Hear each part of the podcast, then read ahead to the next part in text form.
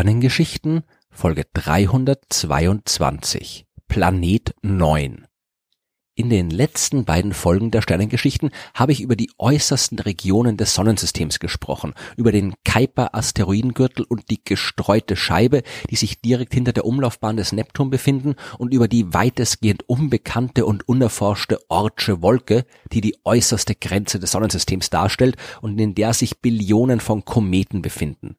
Die dunklen, fernen Ecken unseres Sonnensystems sind aber nicht nur die Heimat unzähliger kleiner Asteroiden und Kometen, es ist absolut wahrscheinlich, dass sich dort auch noch der eine oder andere Planet versteckt. Die Planeten Merkur, Venus, Erde, Mars, Jupiter und Saturn, die waren den Menschen immer schon bekannt. Man kann sie auch mit freiem Auge am Nachthimmel sehen. Dass da noch weitere Planeten sein könnten, hat lange Zeit niemand auch nur vermutet. Erst als 1781 der Planet Uranus entdeckt wurde, hat man erkannt, dass da ja noch mehr sein könnte. 1846 ging es dann mit der Entdeckung von Neptun weiter und über die Entdeckung der beiden Planeten habe ich in den Folgen 121 und 122 der Sternengeschichten mehr erzählt. Von dem Moment an hatte das Sonnensystem acht Planeten und es hat bis 1930 gedauert, bis wieder einer dazugekommen ist. Das war Pluto, der aber damals fälschlicherweise als Planet klassifiziert worden ist, ein Irrtum, der erst 2006 wieder korrigiert wurde, wie ich in Folge 90 der Sternengeschichten erzählt habe.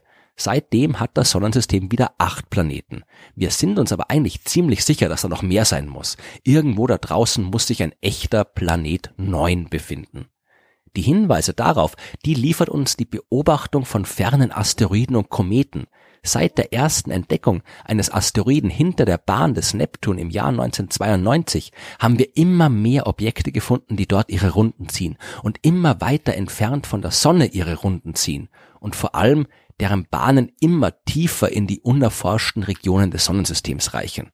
Aber um zu verstehen, was die Bahnen von Asteroiden mit unbekannten Planeten zu tun haben und wie uns die Asteroiden bei der Suche nach solchen Planeten helfen können, müssen wir zuerst einmal überlegen, wie man überhaupt auf die Idee kommt, dass es noch unbekannte Planeten geben soll und wo die sein könnten, wenn es sie gibt. Also machen wir einen Exkurs zur Planetenentstehung, aber nur kurz, denn darüber habe ich ja schon in vielen anderen Folgen der Sternengeschichten ausführlicher gesprochen. Vereinfacht gesagt, wenn um einen Stern herum Planeten entstehen, dann normalerweise immer mehr als dort Platz haben in der chaotischen Anfangsphase der Planetenentstehung, da haben sich all die Planeten mit ihrer Gravitationskraft gegenseitig gestört, sind miteinander kollidiert oder haben einander auf instabile Bahnen geschubst. Manche Planeten sind komplett aus dem Sonnensystem geschmissen worden, manche sind in die Sonne gefallen, ein paar müssen aber auch, das zeigen die Computersimulationen, irgendwo fern der Sonne, aber immer noch an die Sonne gebunden, zur Ruhe gekommen sein. Diese Planeten, die müssen sich weit hinter dem Kuipergürtel, weit hinter der Neptunbahn befinden. Wären sie uns näher, dann hätten wir das schon gemerkt, selbst wenn wir die noch nicht direkt gesehen hätten. Denn dann würden diese Planeten mit ihrer Gravitationskraft die Asteroiden des Kuipergürtels beeinflussen und deren Bahnen stören. Die Bahnen, die wir dann vorherberechnen würden, würden nicht mit den tatsächlich beobachteten Bahnen übereinstimmen. Das war aber nie der Fall. Alle Asteroiden, die wir da draußen gesehen haben, haben sich immer genau so bewegt, wie sie es sollten. Da war nie ein Anzeichen irgendeiner Beeinflussung durch einen Planeten.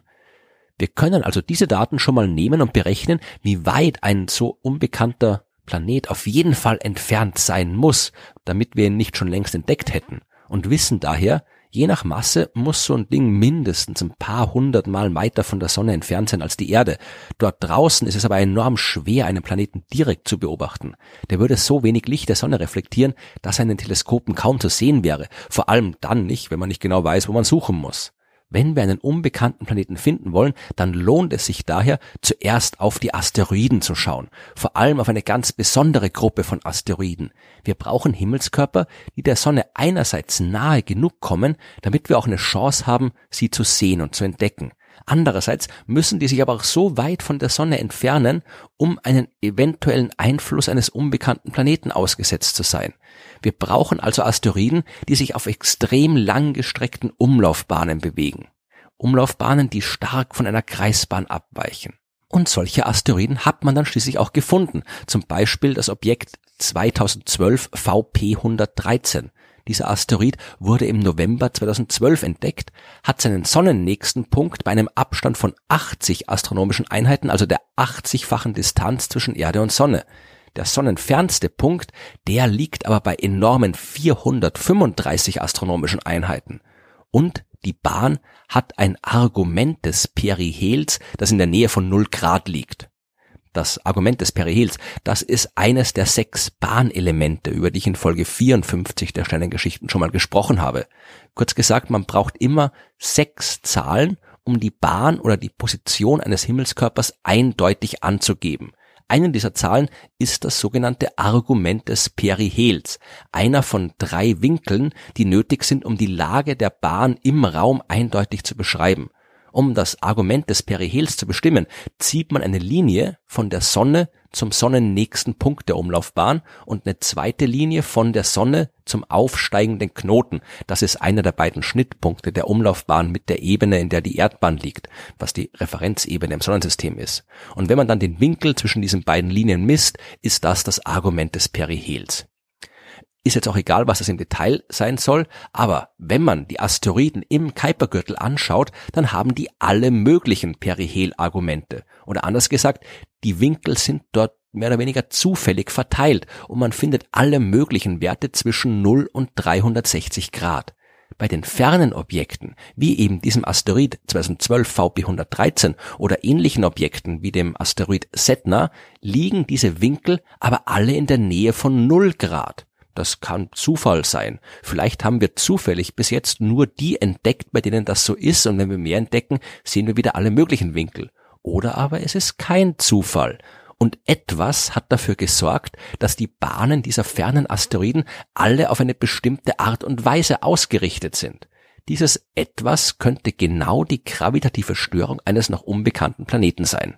Im Jahr 2015 haben die amerikanischen Astronomen Mike Brown und Konstantin Batygin eine Analyse von sechs Asteroidenbahnen veröffentlicht. Alle sechs befinden sich sehr weit von der Sonne entfernt und alle sechs zeigen die gleichen Auffälligkeiten. Ihr Argument des Perihels liegt bei 0 Grad und auch andere Eigenschaften der Bahn sind nicht wie zu erwarten zufällig verteilt, sondern einander ähnlich. Die Wahrscheinlichkeit, dass man sowas durch reinen Zufall beobachtet, die ist enorm gering.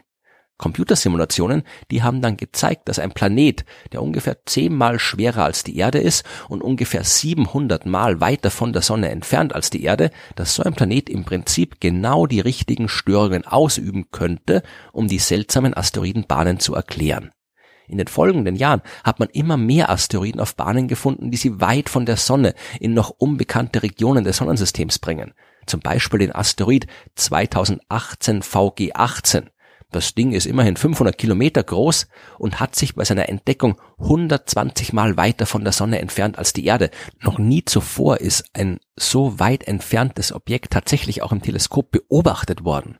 Und keiner der neu entdeckten Asteroiden hat der Hypothese eines noch unbekannten Planeten widersprochen. Im Gegenteil, je mehr Asteroiden wir gefunden haben, desto mehr Auffälligkeiten haben wir gesehen und desto wahrscheinlicher ist es geworden, dass da irgendwo tatsächlich noch ein großer Himmelskörper seine Runden um die Sonne zieht. Asteroiden sind das eine, die können uns gute Hinweise geben, aber die Realität ist das andere. Wir können uns nur dann sicher sein, dass da wirklich noch ein Planet 9 existiert, wenn wir ihn auch direkt beobachten. Und das ist schwer. Der Planet ist, wenn es ihn gibt, klein. Zwar vermutlich ein bisschen größer als die Erde, aber eben immer noch ein vergleichsweise kleiner Planet. Der leuchtet auch nicht selbst und reflektiert nur wenig Sonnenlicht. Und sofern der Sonne ist er natürlich auch kalt, gibt also auch kaum Wärmestrahlung ins All ab. Für unsere Teleskope ist dieser Planet also dunkel und nicht zu sehen, beziehungsweise könnten wir natürlich schon sehen, wenn wir im richtigen Moment an die richtige Stelle des Himmels schauen würden. Wo die ist, wissen wir aber nicht. Und es reicht auch nicht nur einmal hinzuschauen. Wenn wir nur ein Bild machen, dann sehen wir nur jede Menge Lichtpunkte. Wir sehen tausende Sterne und vielleicht einen Punkt darunter, der ein Planet ist. Aber Punkt ist Punkt und ohne weitere Information lassen sich Stern und Planeten nicht unterscheiden. Wir müssten mehrmals die gleiche Region am Himmel beobachten und schauen, ob da ein Punkt ist, der sich bewegt hat. Das könnte dann ein Planet sein aber der Himmel ist groß und es wird noch ein bisschen dauern, dort alles mit der nötigen Genauigkeit abzusuchen. Und niemand sagt uns, dass unsere Modelle vielleicht nicht doch ein bisschen ungenau sind. Wir haben ja nur ein paar Asteroiden als Daten. Vielleicht ist der Planet ein bisschen weiter weg, als wir annehmen. Das wird die Suche noch schwieriger machen. Aber eins ist klar. Je mehr Asteroiden wir beobachten, desto besser werden unsere Daten. Und wenn da draußen irgendwo noch ein neunter Planet ist, dann werden wir ihn früher oder später finden und können uns dann auf die Suche nach dem Planeten 10, 11, 12, 13 und so weiter machen, denn es wäre ziemlich überraschend, wenn es dort draußen nur genau einen unbekannten Planeten geben würde. Da müssen noch viel mehr sein.